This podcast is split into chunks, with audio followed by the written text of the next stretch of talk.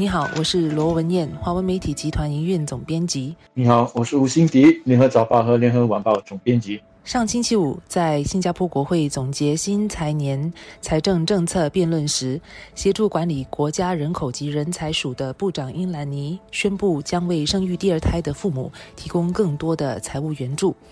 第二个孩子的儿童培育户头配对顶线将从三千元增加到六千元，这是加倍啊！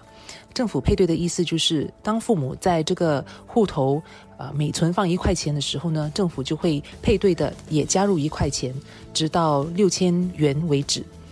这意味着，加上父母现在生第二个孩子开设儿童培育户头时所能够获得的三千元起步津贴，政府将为生育第二胎的父母所提供的补贴金额将从六千元增加到九千块钱。对于年轻的家长来说，相信这是个好消息。预计每年将会有一万两千对父母受益哦。在这之前，政府为生育一个或者两个孩子的父母所提供的财务援助是一样的。比较丰厚的奖励是从生第三胎开始，呃，生第三个孩子可以在儿童培育户头配对的填补顶线呢是九千块钱。政府这一次决定给愿意生第二胎的父母提供更多的财务援助，主要是因为他注意到一个现象，就是虽然大部分的夫妇都希望生育。两个或者是更多的孩子，但是停在只有一个孩子的这个家庭有增加的趋势。如果我们不趁早做一点事，单子家庭的这个趋势，搞不好有一天就会成了主流。那我们到时的问题就更加棘手。这一次的奖励主要是儿童培育户头的填补底线，这个户头里的储蓄可以用在孩子往后的教育、还有医疗等等开支方面，所以它是很有实用性的。对于减轻父母的财务负担来说，将能够起到实质的帮忙。那么，除了儿童培育户头的这个填补之外，生下第二胎的父母还可以获得政府八千元的这个婴儿花红现金奖励，还有三千元的这个育婴补贴，四千元的保健储蓄补助。因此，政府给予的财务援助总额就达到了两万四千元，不是一笔小数目。新加坡的整体生育率在去年又跌到一个新的低点，从前两年的一点一四减少到去年的一点一，这个水平跟韩国和台湾的情况相似。要提高生育率是现今发达社会所多面对的一个艰巨的问题，但对于缺乏天然资源和腹地的新加坡来说，这个问题更为重要，因为对新加坡而言，人力资源是我国最宝贵的一个资源呢。如果要确保我国经济能在十年、二十年后继续蓬勃发展，首先要保障我们有足够的核心人口。因此，要确保我国的生育率不要跌得太低，人口不要过度的老化。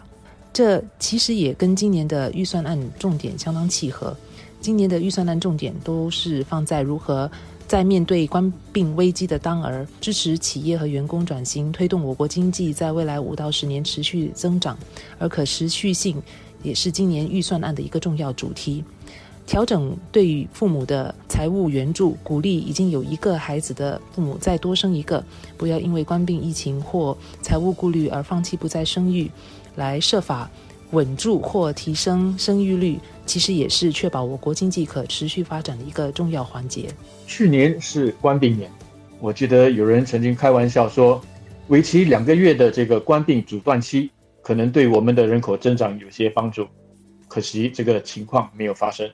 我们看到的是，我们的整体生育率降到了新加坡历来的最低点。整体生育率是一个什么概念呢？我们抛开那些很技术性的定义，比较白话的解释的话，它就是平均一个女性在她能够生育的生命里所生的这个孩子的数目。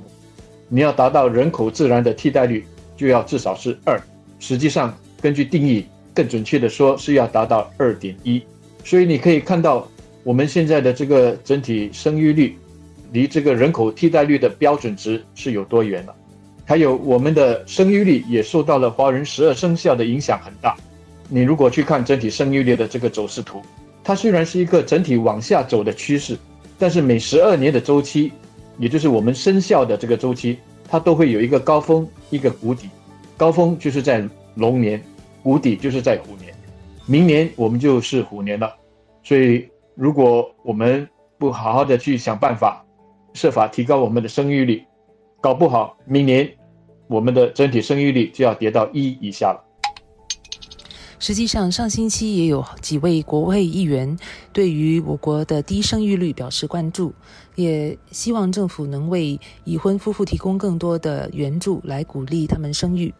除了像上星期五所宣布的一次性的财务援助之外，我觉得要鼓励更多父母生育或者生育更多孩子，更重要的是能够让一般父母觉得他们有更多可负担得起的幼儿保育和教育选择。此外，在生育率处于低水平之际，政府或许也得往其他方面来看，多管齐下的鼓励生育，考虑更多的让父母有更多的选择，包括像国会议员钟立会呃上星期在国会所提议的，他希望政府能够重新考虑有关冷冻卵子方面的政策，允许四十岁以下的健康女性冷冻卵子，为日后进行人工受孕做准备。目前，新加坡只允许患上特定疾病的女性冷冻她们的卵子，因此许多女性只能选择破费到国外进行冻卵程序。如果政府能够通过立法和制定相关政策，允许四十岁以下的女性冷冻卵子的话，我相信这可能有助于鼓励原本呃没有打算生育、呃目前以事业为重的职业妇女重新考虑。我们常说的一句话。钱能解决的问题都不是问题，可惜的是，提高生育率这个问题不是简单的单靠钱、单靠财务奖励就能够解决的。肯定的，在面对生育率一直往下走的这个事实，我们过去鼓励和帮助女性生育的一些界限需要重新检讨的。刚才文燕所提到的都是很好的例子。政府现在的生育政策基本上都还是建立或者是围绕在家庭上的。也就是说，我们的奖励政策基本上都是针对那些已婚夫妇的，而这是有很好的理由的，因为我们需要去保护和巩固家庭这个社会的基本结构，因为家庭制度它有多种不可替代的社会功能，我们不应该随意的去破坏它，或者是削弱它的重要性，即使是在面对整体生育率不断下跌的这个严峻的这个趋势的时候，